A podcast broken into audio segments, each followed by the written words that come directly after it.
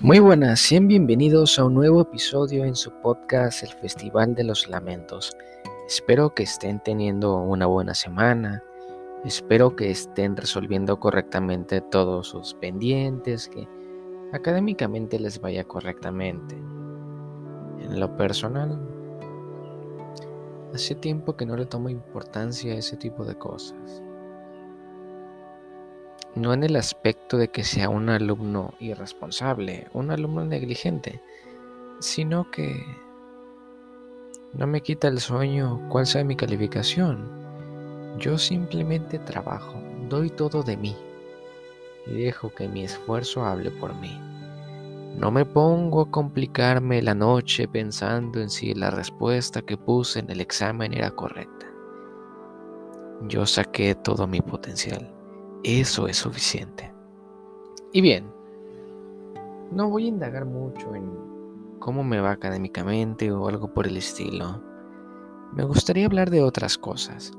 Aproximadamente a inicios de abril, hace unos 4 o 5 meses, dejé de revisar redes sociales. Dejé de ver el inicio de Facebook, dejé de interesarme por redes como Instagram, Twitter, porque hubo un punto en el que ya no soporté ese asunto. ¿Por qué? Estaba cansado de la meritocracia que te encuentras en redes. Estaba cansado de la gente que da su opinión como si a alguien le importara la sensación que algunos tenían de creerse influencers, el cómo pensaban que su día a día le es importante a los demás, el cómo se querían poner en un pedestal que no les corresponde al compartir sus logros académicos, logros que si somos realistas, muchos de ellos los consiguen con trampa, pero no les conviene decirlo porque solo importa el que la gente te elogie. Se puede decir que sí, que no es que esté tan mal eso, que es algo natural del hombre el que se busca aprobación. Y eso se ve en la dialéctica del amo y esclavo, que siempre vamos a ver a alguien que está por encima de nosotros y vamos a querer estar sujeto a su opinión, ya que sabemos que está por encima de nosotros, entonces lo que él piense es válido para lo que estamos haciendo. Así como podemos tomar acciones en función de qué tan bien quedamos con él. Esto es, así como cuando uno estaba con sus padres, es innegable que al elegir una carrera se puede influenciar por lo que ellos digan, porque de una manera uno interpreta que ellos están por encima de uno y lo que dicen vale.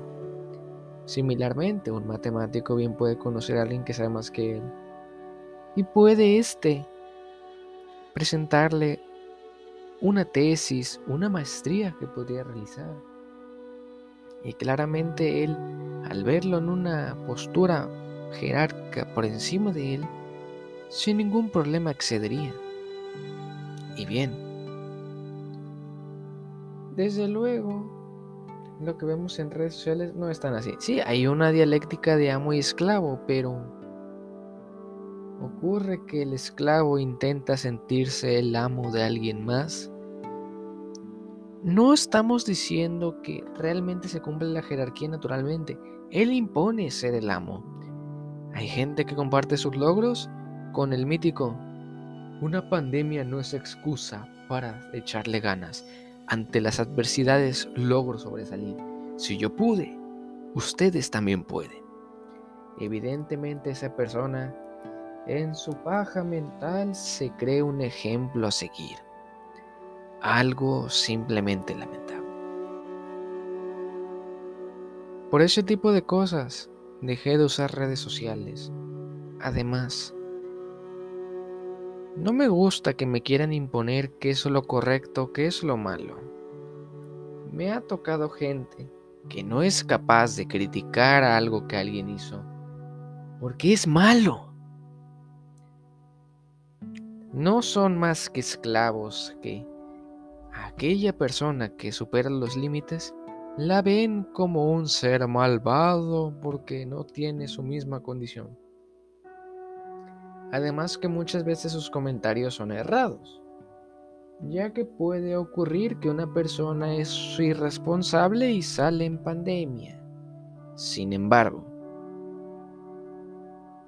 alguien a su defensa puede decir que él sabe lo que hace, así que no hay que darle muchas vueltas a ese asunto. Sin embargo, ese tipo de comentarios se suele aplicar, por no decir que se debe aplicar, a decisiones personales, esto es, decisiones que a lo más a la persona que pueden afectar es a quien las ejecuta.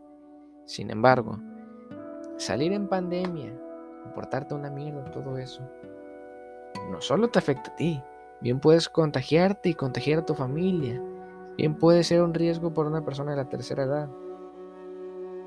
Es por ello que ese tipo de comentarios están de más. Son los típicos comentarios que podría soltar un fanático religioso. Son los comentarios que suelta un esclavo. Un esclavo que le es implantada de arriba su moral y todo aquello externo es un amo malvado.